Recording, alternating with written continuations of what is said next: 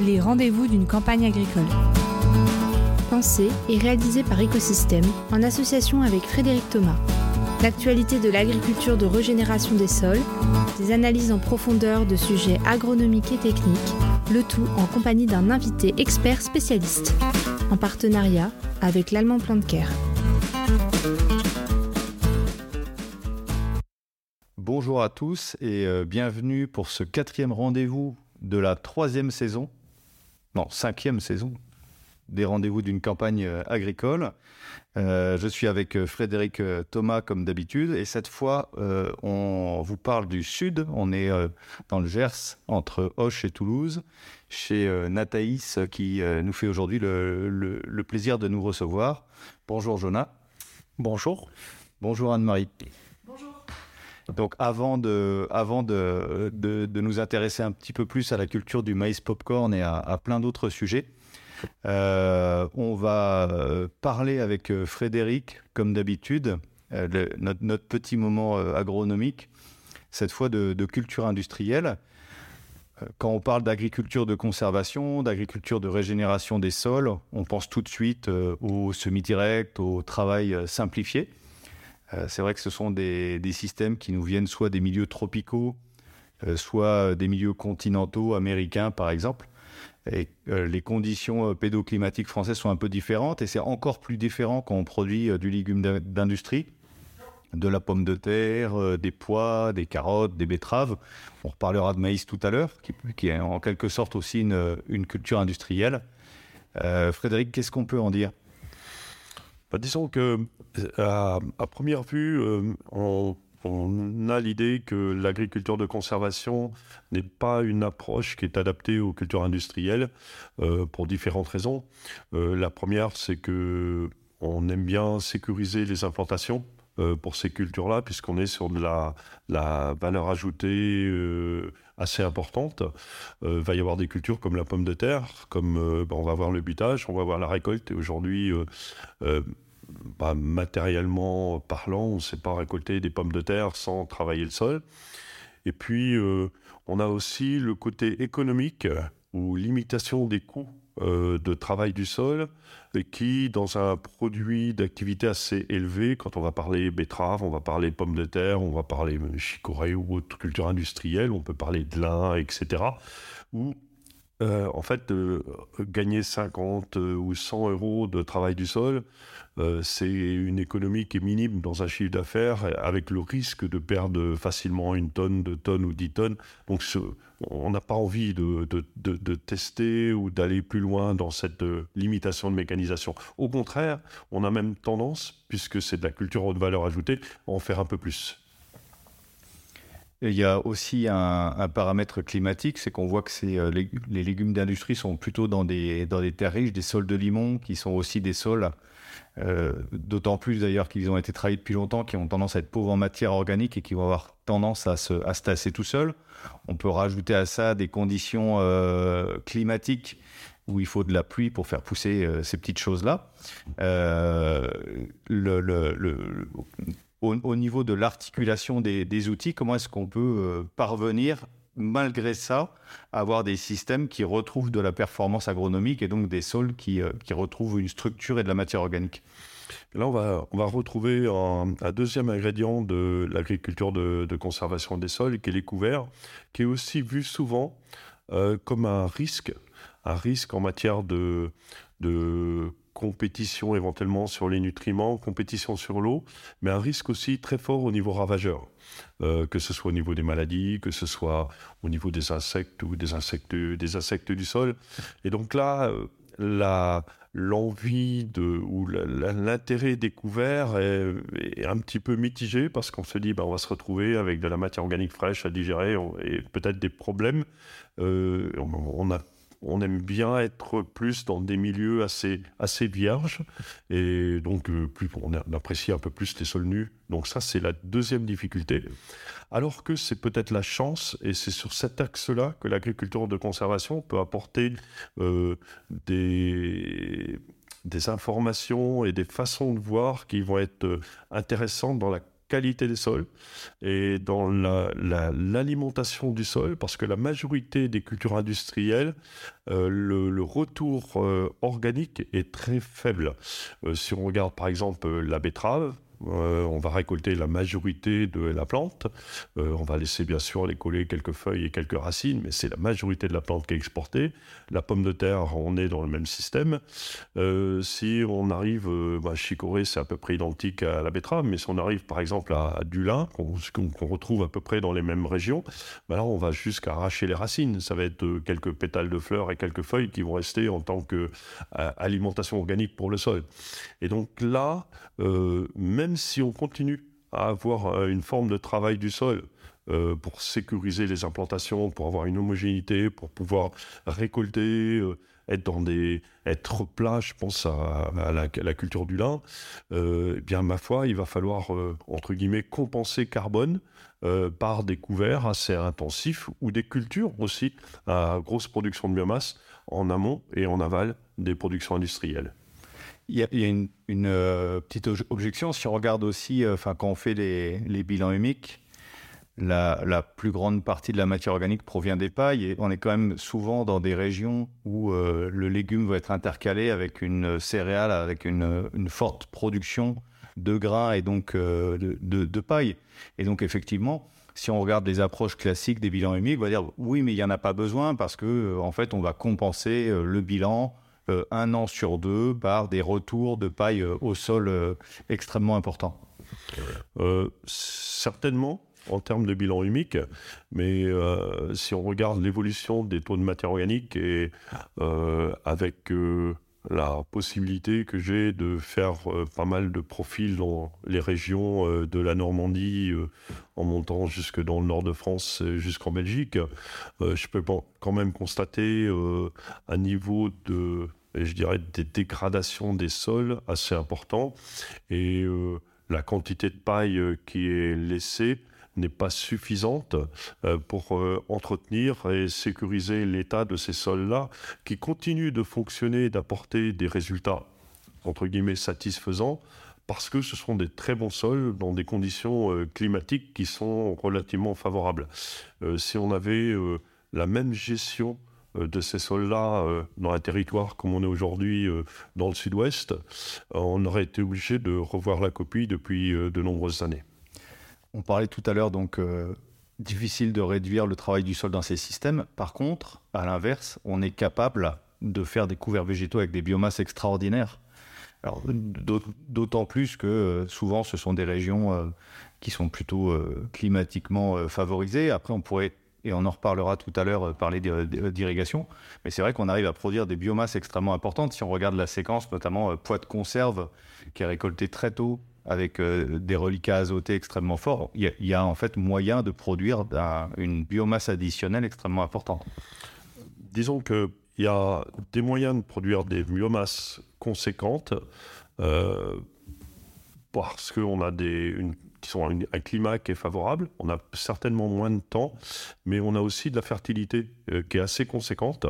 Euh, euh, je, vais, je vais prendre l'exemple de la sortie pomme de terre, par exemple, des mesures qui ont été faites en Bretagne, par Bretagne Plan, bah, sur des récoltes du début de septembre jusqu'au 15 septembre. On a entre 90 et 200, 220 unités d'azote disponibles au moment de l'implantation d'une céréale. Donc sur un laps de temps assez court, on a la possibilité avec rien qu'une moutarde ou une autre crucifère, à partir du moment où on la sème bien et on, établit, euh, disons, une bonne densité de, de, de, de, plants, de capter des quantités d'azote assez conséquentes et de produire un, peu, un petit peu de biomasse même dans des petites zone d'interculture. Donc il faut qu'on apprenne à faire ça dans ces, dans ces, dans ces productions. Euh, dès qu'on aura la possibilité de produire un petit peu de biomasse pour nourrir le sol, ça se passera mieux. Et en fait, il faut qu'on garde à l'esprit que si on peut de l'activité biologique et des sols qui fonctionnent bien, il ne faut pas simplement les nourrir avec de la paille. Et on en revient à la question du bilan humique de tout à l'heure. Il faut avoir euh, de la continuité dans l'alimentation, de la quantité dans l'alimentation du sol, mais également de la qualité. Et on en revient à des notions de C sur N. Et à partir du moment où on va pouvoir utiliser eh bien, les grandes intercultures, mais utiliser aussi toutes les petites intercultures disponibles pour injecter un petit peu de biomasse, pour tenir cette activité biologique en fonctionnement, eh bien, on va avoir des améliorations du sol qui vont être conséquentes. Un exemple assez simple qui peut permettre de changer un peu la vie dans ces rotations-là, où c'est remplacer euh, le blé par un colza qui peut devenir un colza associé. Et là, on a déjà euh, une tonne à deux tonnes de matière sèche qui rentre en plus à l'entrée du colza. Et pourquoi pas avoir un trèfle avec le colza associé qui ressort après. Et là, là on a présence d'une pente pérenne avec encore deux tonnes qui ressortent à la sortie du colza de matière sèche. Et on a une continuité d'alimentation du sol pendant cette, euh, cette culture qui est souvent une interculture de culture industrielle qui va changer quand même beaucoup de choses au niveau du sol. Il y a toutes ces thématiques-là, elles sont extrêmement intéressantes. Donc, c'est dire que voilà, la régénération des sols ou la conservation des sols euh, dans ces systèmes-là, elle est possible et ça passe beaucoup justement par le capter les flux de fertilité qui peuvent être assez importants avec de grandes opportunités liées à la, diversité des cultures dans, ces types de, de, de, rotation-là. Pour ceux que ça intéresse, d'ailleurs, on avait euh, creusé le sujet dans un épisode de l'écho des campagnes euh, avec Paul Robert et Théo Serguerard euh, voilà, qui était un podcast dédié à, la couverture des sols en culture industrielle. Il y a aussi un autre point qui me semble très intéressant et c'est aussi un point sur lequel je reviendrai avec euh, nos hôtes de, de Nataïs tout à l'heure. C'est que la technicité qui est liée à la culture industrielle, hein, comme son nom l'indique, on est sur des itinéraires techniques qui sont extrêmement euh, exigeants au point de vue de l'implantation, de, la conduite des cultures jusqu'à jusqu'à la récolte. et le, tout ce travail qui a été fait, je pense notamment au, travail de précision pour euh, la betterave, par exemple. Euh, comment est-ce que ça peut, en retour, nourrir les pratiques de conservation des sols, de systèmes céréaliers plus classiques ou de systèmes de polyculture élevage? Donc, euh, je devancerai peut-être une, une, autre question, c'est que pour une partie des cultures, il va falloir faire abstraction de l'idée qu'on va supprimer tout le travail du sol. Euh, et parce qu'il va falloir, ça reste une majorité de, cultures de printemps où la qualité de l'implantation prime sur, euh, et bien ma foi, l'homogénéité de la culture, sur le rendement final, sur la capacité à récolter dans de bonnes conditions. Et donc, il faut qu'on conserve une, une installation optimale de la culture, quitte à avoir un travail du sol euh, euh localisé comme du striptile. Euh, ou un travail du sol euh, léger en surface et ou du butage en pommes de terre. Donc, va falloir accepter ça. Par contre, bah, essayer d'engranger tous les bénéfices que l'on peut avoir à côté et on peut retrouver des équilibres qui sont très favorables, quitte à conserver un peu de travail du sol. Après, comme tu l'as dit, la technicité va passer d'abord par l'alignement. Euh, c'est-à-dire qu'on peut envisager d'avoir euh, bah, des lignes de couvert et des lignes vides euh, qui permettent d'organiser le trafic et d'organiser le SMI pour avoir des conditions qui sont favorables au semis sans avoir à, être obligé de gérer le couvert. si on imagine une, une, graine de betterave ou une graine de maïs qui va se trouver même avec le meilleur semoir du monde à l'endroit d'une racine de févrole en décomposition, eh bien, on aura un défaut. On aura un défaut. Donc, à la limite, il faut qu'on écarte un peu le couvert et d'avoir des lignes qui sont, qui sont vraiment euh, organisées pour cela. Avoir aussi des zones de circulation des machines, c'est-à-dire que on va plus être en, roue betteravière et éviter de venir circuler sur les, sur les endroits où on va venir semer, donc un, respect du sol globalement. Euh, et si on respecte cela et si on gère de manière un peu différenciée ou adaptée la fertilisation, on peut aller très très loin dans les dans l'utilisation des couverts végétaux avec ces, cultures euh, donc euh, industrielles. Alors la, transition est toute trouvée puisque Nathaïs notamment avait fait un, carton il y a une, dizaine d'années, justement, en, arrivant pour la culture du maïs, sur laquelle on va, maintenant plus se, se focaliser, justement, en, séparant euh, les, rangs des interrangs. On va reparler de, la, technique. Mais avant ça, euh, peut-être que Jonah, tu peux nous présenter un petit peu l'entreprise. Oui, pas de problème. Donc, euh, euh, c'est une entreprise, donc on est 140 euh, personnes. Donc, l'entreprise a été créée par, par mon père, donc Michael Eman, donc, qui était à la base agriculteur. Et donc, donc l'entreprise s'est vraiment développée à partir d'une exploitation agricole. Et donc, dès le début, donc l'exploitation était vraiment engagée dans des démarches d'agriculture de, conservation. Donc, dans un premier temps, c'était euh, la réduction du travail du sol. Donc, euh, il y a un des premiers SEM exact donc que certains euh, connaissent, bien entendu, qui, qui est arrivé ici, dans, dans le Gers, avec lequel on a très longtemps implanté les blés derrière maïs, avec, dans la majorité des cas, de manière.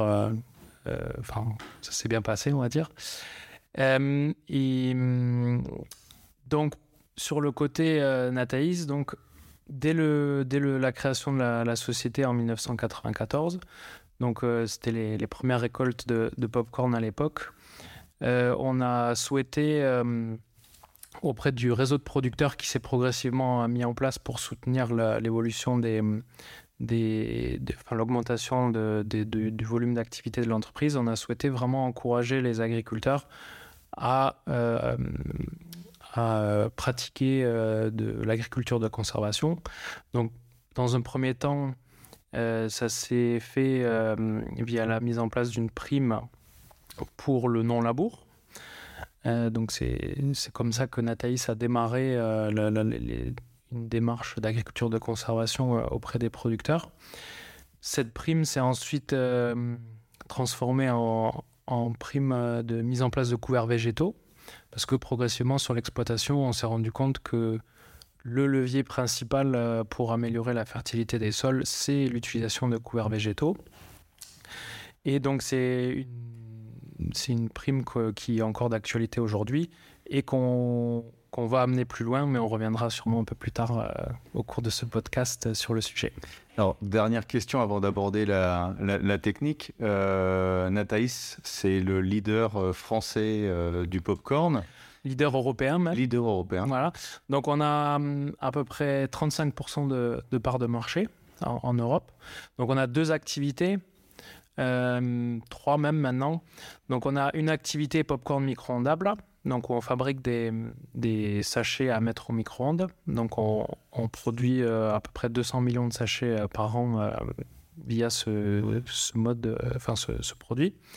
Ensuite, on a une activité vrac, donc où on vend du popcorn non éclaté, donc qui est à destination soit des, des cinémas, soit des forains, et aussi pour les industriels euh, éclatent eux-mêmes le popcorn pour le revendre sous, sous différentes euh, façons.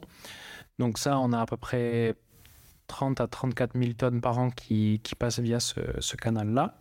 Et ensuite, on a lancé euh, l'année dernière une activité où on ensache en petits sachets de 500 grammes du popcorn non éclaté. Et donc ça, c'est des sachets après qui se retrouvent en supermarché donc euh, pour, euh, pour le consommateur qui a ensuite fait lui à la maison son popcorn à la poêle. Ou... C'est celui que j'utilise alors C'est sûrement oui. Et donc, donc ça c'est une nouvelle activité qu'on a lancée il, y a, il y a deux ans. Donc au global, on, on collecte et on vend à peu près 50 000 tonnes de maïs popcorn par an. Ok, et ça représente à peu près combien d'agriculteurs fournisseurs, combien d'hectares? Donc, on a euh, un petit peu plus de 200 agriculteurs euh, dans, le, dans le Grand Sud-Ouest. Hein. On travaille euh, vraiment dans un triangle Bordeaux, Landes, Toulouse. Hein. Donc, c'est vraiment le, Grand Sud-Ouest. Et ça représente environ 7000 hectares. Très bien. Alors maintenant, si on, va plus dans la, dans la technique, hein, on est sur un, podcast agricole ou agricole. avant de rentrer dans les pratiques de strip till, de green till, dont, voilà, vous avez fait une de vos spécialités. on connaît le maïs grain, on connaît le maïs en silage. Quelles sont les spécificités du maïs popcorn? Bah, C'est quoi les points particuliers? Donc, le maïs popcorn, euh, c'est hum, donc ça, reste un maïs, mais c'est une espèce différente, tout comme le maïs doux, tout comme le maïs doux est une espèce est différent du, maïs conso. Euh, donc les spécificités du, maïs popcorn, euh, déjà c'est que c'était bon le popcorn c'est un marché de niche, donc au niveau génétique, on a des génétiques qui sont pas aussi performantes que du maïs conso et notamment euh, une vigueur de départ qui est un peu plus faible par rapport à, un maïs conso. Ensuite, on est sur des variétés qui sont assez tardives parce que, euh, parce que le popcorn, enfin, la génétique est un peu plus tardive que, les, que ce qui existe en maïs conso, combiné au fait que pour avoir un popcorn de qualité, il faut récolter le popcorn relativement sec. Donc, euh, donc sec, ça veut dire quoi? Ça veut dire il faut être entre 17 euh, et 19% d'humidité. Et donc, nous ici, on, on encourage vraiment des, semis très précoces pour pouvoir récolter dans de bonnes conditions et euh, sec au, à l'automne. Donc, juste un point. Donc, si je fais un, un, petit zoom arrière, ça veut dire que c'est exactement les variétés de maïs qu'il ne faudrait pas cultiver en agriculture de conservation, où on a, parce qu'on ne travaille pas les sols, euh, justement des sols plus froids au démarrage, euh, et donc généralement des semis tardifs, ce qui est aussi incompatible voilà, avec des, variétés euh, tardives. Donc on est, on est à l'inverse en termes de, cahier des charges sur ce que vous, vous avez développé chez vous. On peut dire ça, oui, tout à fait. Donc euh, c'est vrai que ça nous a, ça nous remet un petit peu tous les ans en question parce que on a, hum, enfin voilà, en plus avec notre démarche d'agriculture de conservation, voilà, l'idée c'est d'avoir le, plus de biomasse possible avec les couverts, mais on veut semer assez tôt. Mais bon, l'agriculture, c'est, ça reste une histoire de compromis hein, à chaque fois. Et donc D'où le besoin de trouver aussi des, méthodes et des façons de travailler qui sont euh, sécurisantes.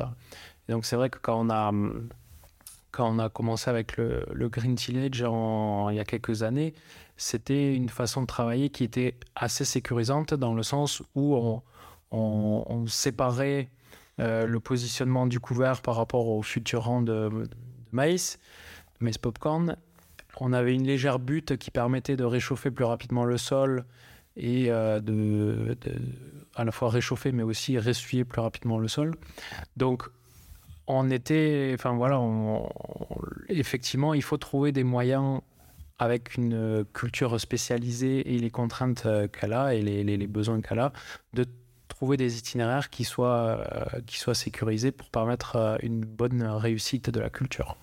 Ouais, parce que donc là on a vu euh, que le maïs popcorn déjà génétiquement bah, c'était un peu plus compliqué. Il faut aussi dire que le, le maïs si c'est pas réellement une culture industrielle en ce sens que voilà, on n'a pas forcément besoin de travailler le sol pour euh, cultiver du maïs. C'est une plante qui, euh, qui se fait plutôt bien en, semi-direct si on a des sols euh, qui sont correctement organisés et fertiles. En fait, on a quand même besoin d'être très très précis, notamment au niveau des timings et des, et semis, parce qu'il faut que tout lève, faut tout lève en même temps si on veut avoir une, une, belle réussite. Et donc, ce qui est intéressant, c'est que vous avez réussi à mettre, à standardiser en fait des itinéraires techniques. Et donc, est-ce qu'on peut euh, d'une part euh, parler de cet itinéraire technique? Aujourd'hui Quelle est la manière euh, dont vous procédez en, standard? Donc, en gros, ce qui est validé. Je ne parle pas de la recherche-développement dont on parlera tout à l'heure avec Anne-Marie, mais comment est-ce que voilà, quel est le standard aujourd'hui pour réussir? Et, et aujourd'hui, dans votre réseau, c'est pratiqué par combien de, enfin, vos fournisseurs pratiqué par combien de personnes? Donc je ne sais pas si on peut dire qu'il y a vraiment un standard. Mais en tout cas, on a, on a des, itinéraires euh, qui marchent bien. Euh, donc, on a différents contextes de production, mais un itinéraire qui, euh, qui quand même progressivement fait ses preuves, qui a l'avantage aussi de pouvoir être fait par, par des, sans matériel vraiment ultra spécifique. C'est un itinéraire où on va semer de la févrole euh, courant, enfin, fin août, courant septembre, plutôt courant septembre, euh, souvent euh, avec un semoir céréales. Donc pourquoi la févrole? Parce que c'est une espèce qui dans le sud-ouest a, démontré que, elle a vraiment fait ses preuves. C'est c'est une culture, enfin c'est un couvert qui, qui marche quasiment à tous les coups, enfin même qui marche à tous les coups, on peut le dire. Euh, qui euh, produit pas mal de biomasse, qui, euh, et qui, voilà, qui arrive dans le contexte argilo-calcaire du sud-ouest à vraiment passer l'hiver et à produire une biomasse qui, qui, nous convient en tout cas. Et on a beaucoup. donc, on a parlé de, du sujet de réussir l'implantation. Donc, pas mal d'agriculteurs, ce qu'ils vont faire au, printemps, c'est passer un léger coup de rotative euh, de manière assez superficielle pour détruire le couvert et euh, avoir un lit de semences qui, qui, convient pour l'implantation du pop. On a pas mal de, producteurs qui, procèdent ainsi et c'est vraiment un itinéraire qui, qui euh, fonctionne bien et qui qu'on promeut vraiment dans le réseau parce que c'est un itinéraire qui permet d'utiliser le matériel existant sur l'exploitation et qui a une certaine sécurité à l'implantation euh, au printemps. Et donc sur le green tillage, euh, vous, vous l'avez pratiqué, vous l'avez euh, travaillé. Qu'est-ce que vous en pensez aujourd'hui? Donc effectivement, pendant plusieurs années, on a, on a fait ce qu'on appelle voilà, le, green tillage. Donc au début, comment on procédait? C'est on avait un outil, un outil à dents avec une dent les. Enfin, deux rangées de dents à 60 cm. Et on utilisait cet outil pour faire un travail du sol à une vingtaine de centimètres de profondeur. Donc, on travaillait le futur rang de maïs et on travaillait l'interrang. Euh, et en fait, on, venait euh, créer une légère butte avec, cette, euh, avec la deuxième rangée de dents et on venait implanter la févrole entre les futurs rangs de maïs. Donc, euh, et en fait, l'idée, c'était vraiment au printemps de venir semer directement le maïs sur la butte et d'écraser en même temps euh, le, couvert qui se situe euh, dans l'interrompt. Donc, c'est une technique qu'on a pratiquée pendant pas mal d'années, qui, qui fonctionne bien. Hein, et, pour le coup, elle nécessite quand même des équipements spécifiques. Et notamment, nous, on est dans, un, on est dans des des, coteaux avec pas mal de contrepente. Et bon, la clé de la réussite, c'était vraiment de passer euh, le semoir pile euh, au bon endroit euh, sur l'interrand de, la févrole. Et donc, ça marche uniquement si on est équipé de. Bon, d'une, il faut du guidage, du guidage RTK sur le tracteur, mais aussi sur l'outil. Donc, on avait du guidage actif sur l'outil. Donc, pour vraiment être pile poil au bon endroit avec le semoir au printemps. Donc, on a commencé à rencontrer des problématiques avec cette technique quand on a, quand on a commencé à mettre en place des couverts estivaux.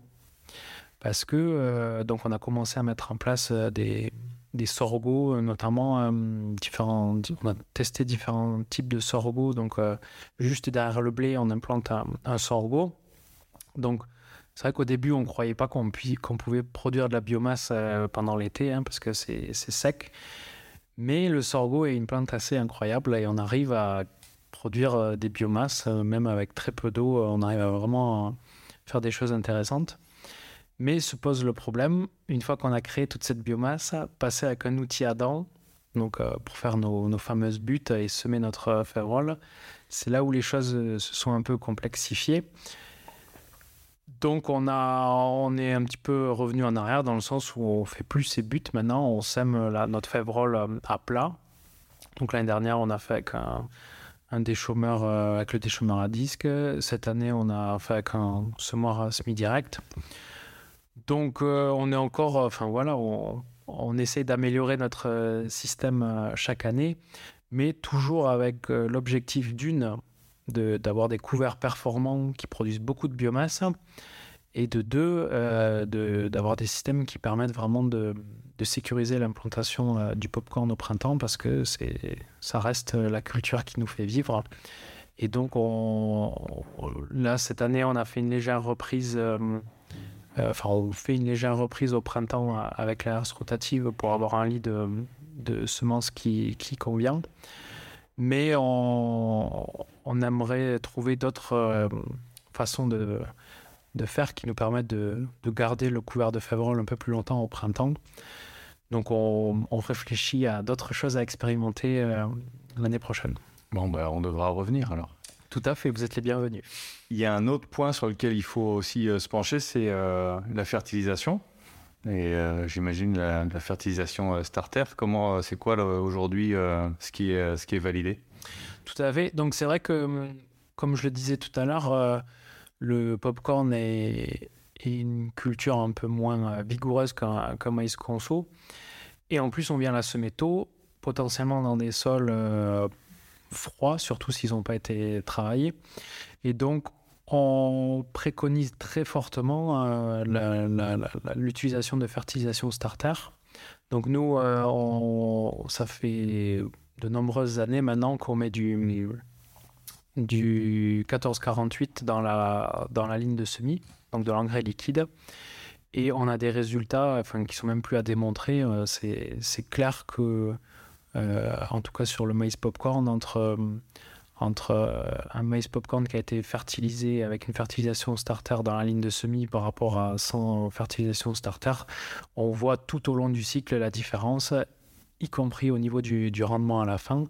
Et donc, euh, voilà, dans enfin, les, les, nos itinéraires avec euh, moins de travail du sol nécessitent quand même qu'on se, qu'on se penche euh, clairement sur, sur une bonne fertilisation, la bonne dose de fertilisation au bon endroit.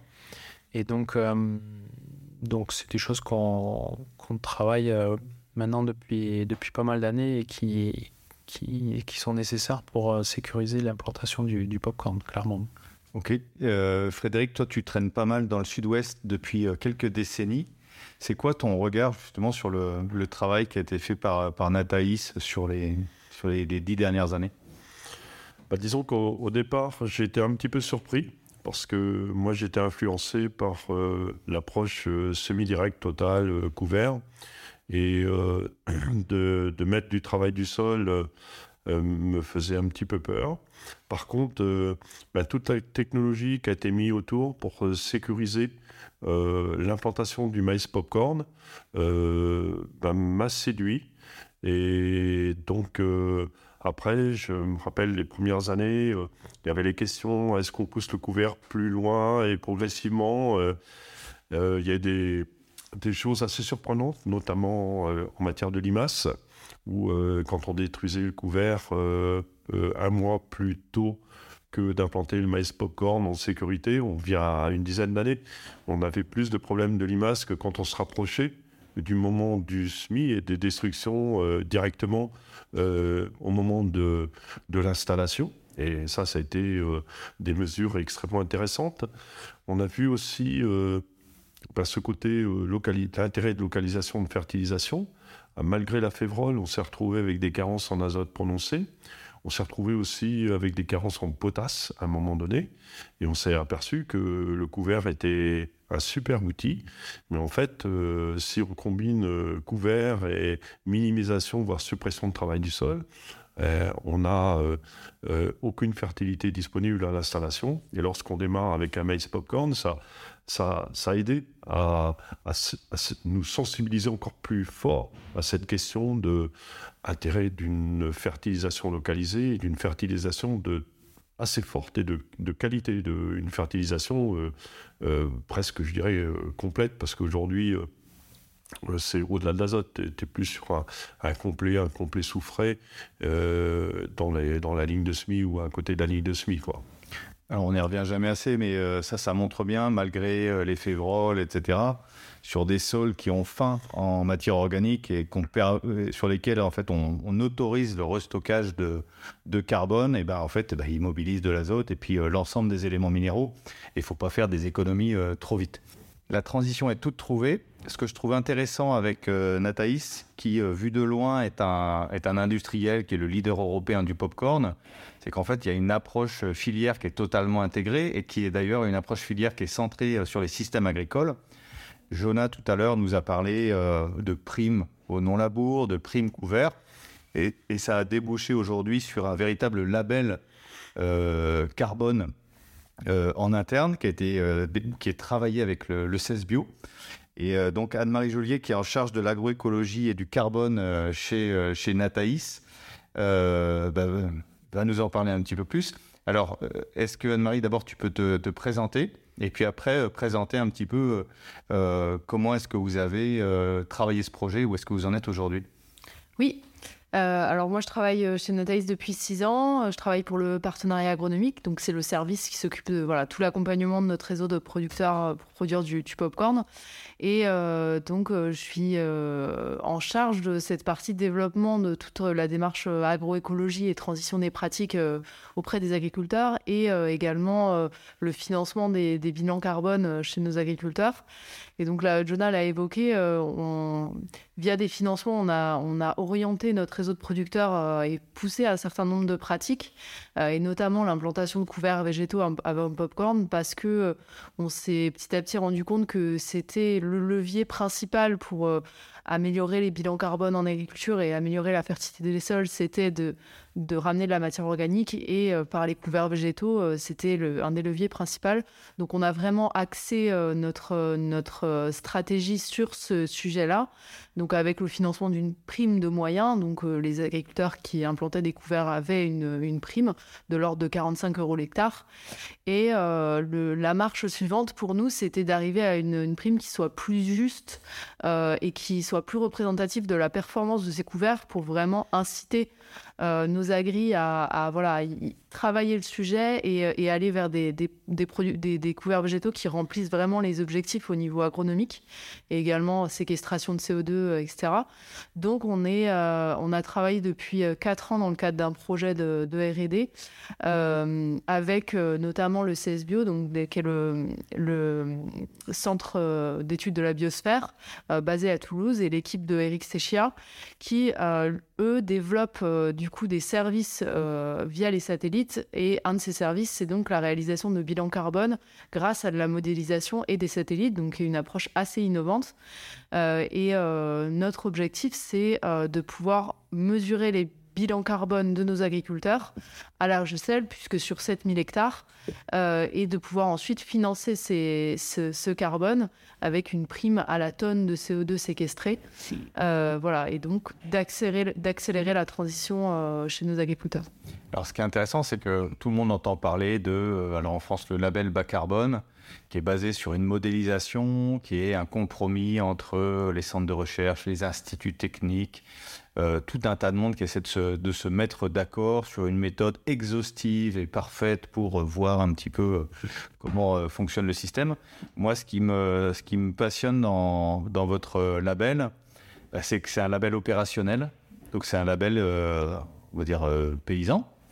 Et c'est un label qui n'a pas attendu que les choses soient parfaites. En fait, vous, mesurez une variable dans les, dans les bilans carbone qui est très importante, qui est la production de biomasse additionnelle qui est un sujet qu'on a aussi euh, abordé avec Frédéric euh, à, plusieurs reprises, et que euh, l'idée, c'est pas de dire il y a un couvert ou il n'y a pas de couvert, mais c'est d'essayer de, mesurer la biomasse par, satellite, ce qui est la contribution du, du CES Bio. Et, et voilà, donc on est sur quelque chose de très opérationnel, de, très terrain, qui sans doute va s'enrichir avec les, années.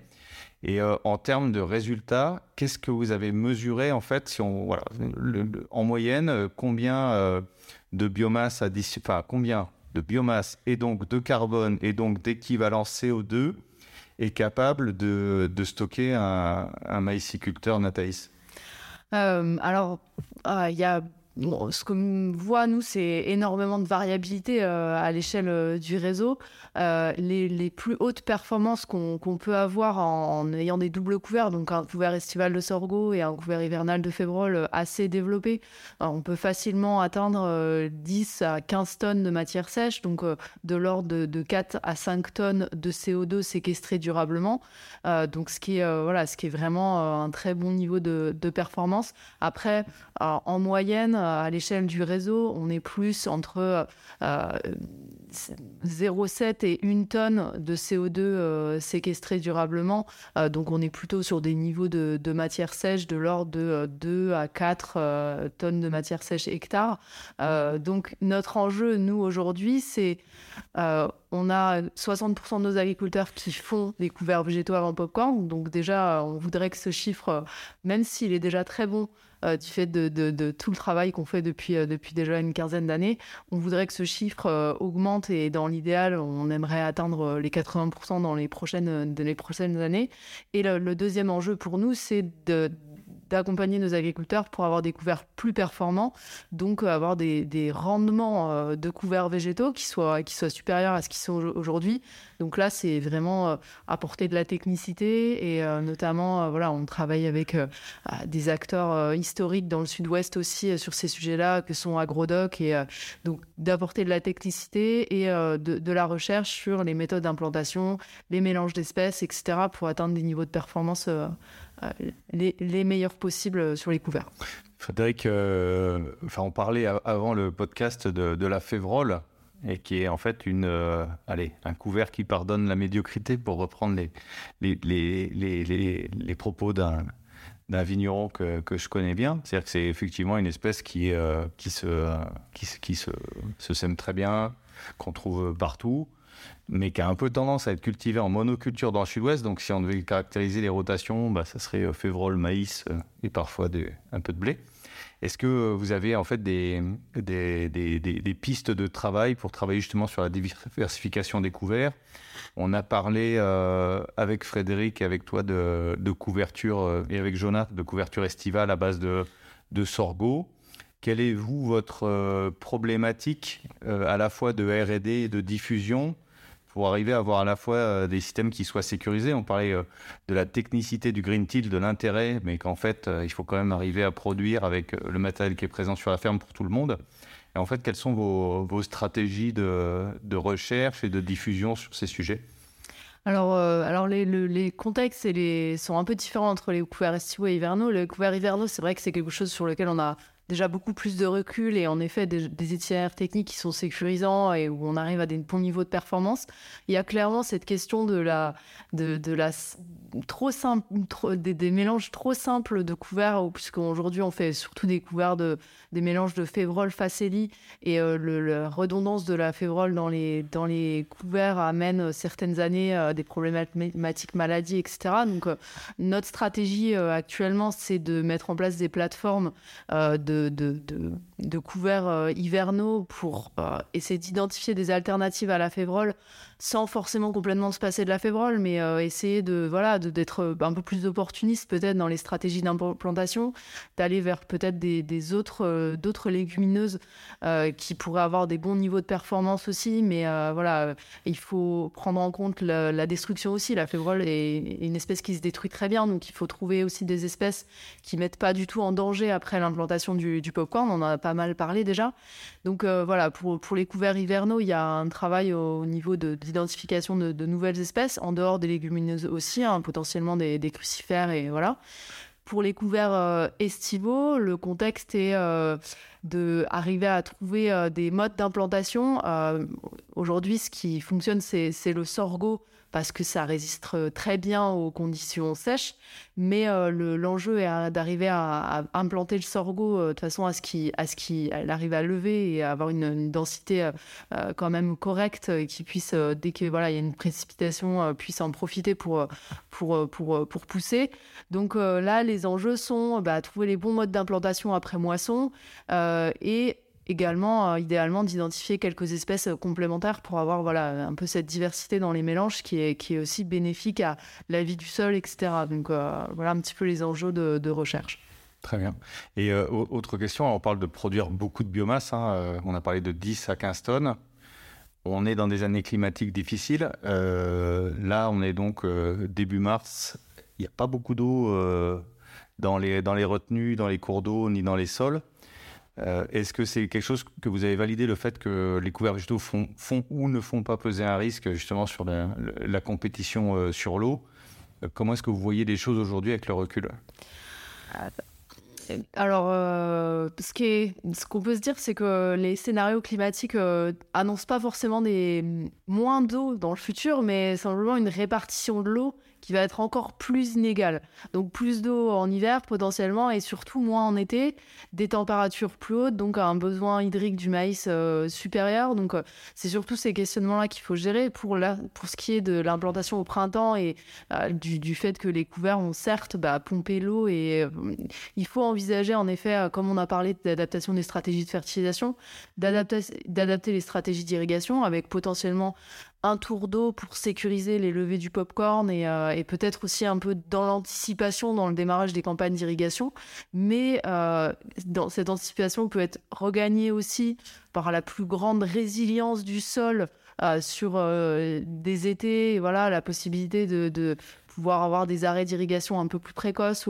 Alors, c'est des données qu'on, pour l'instant, on n'a pas forcément assez de recul pour euh, valider euh, des, données chiffrées euh, sur ces sujets-là. L'enjeu aujourd'hui, c'est de collecter de la donnée et créer des références sur ces sujets, voilà, notamment de, d'eau qui sont dans le sud-ouest vraiment des sujets d'enjeux majeurs pour les prochaines années. Mais en tout cas, on va pas sacrifier les couverts végétaux euh, pour, euh, bah, pour des questions euh, de, problématiques d'eau. Au contraire, la couverture des sols peut être une réponse de, ces sujets de changement climatique et de voilà. donc donc il faut travailler travailler ces questions, mais voilà, en tout cas pas sacrifier les, couverts pour autant.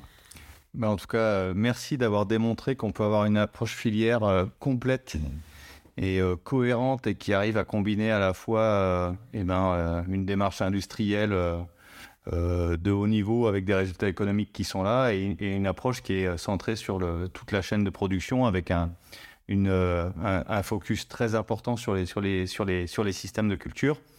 Comme d'habitude, je vais laisser le, le, mot de la fin à, Frédéric. on est dans le sud-ouest, des situations. On peut prendre sud-ouest, on peut prendre sud-est donc des situations où au niveau du climat, les choses commencent à se, à se tendre, à être, à être compliquées. Euh, en, guise de conclusion, qu'est-ce qu'on ce qu'on peut dire sur ce qu'on vient d'entendre, sur ces démarches-là?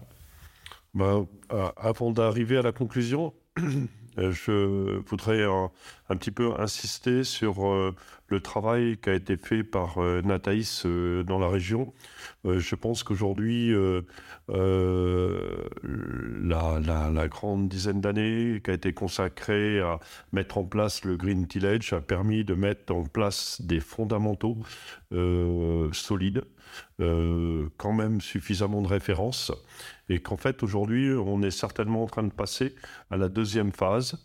le carbone va certainement aider à aller plus loin, parce qu'il y a une rémunération, et cette rémunération risque de euh, d'être une forme de carotte un petit peu pour les agriculteurs, aller chercher une, une vraie rémunération du couvert.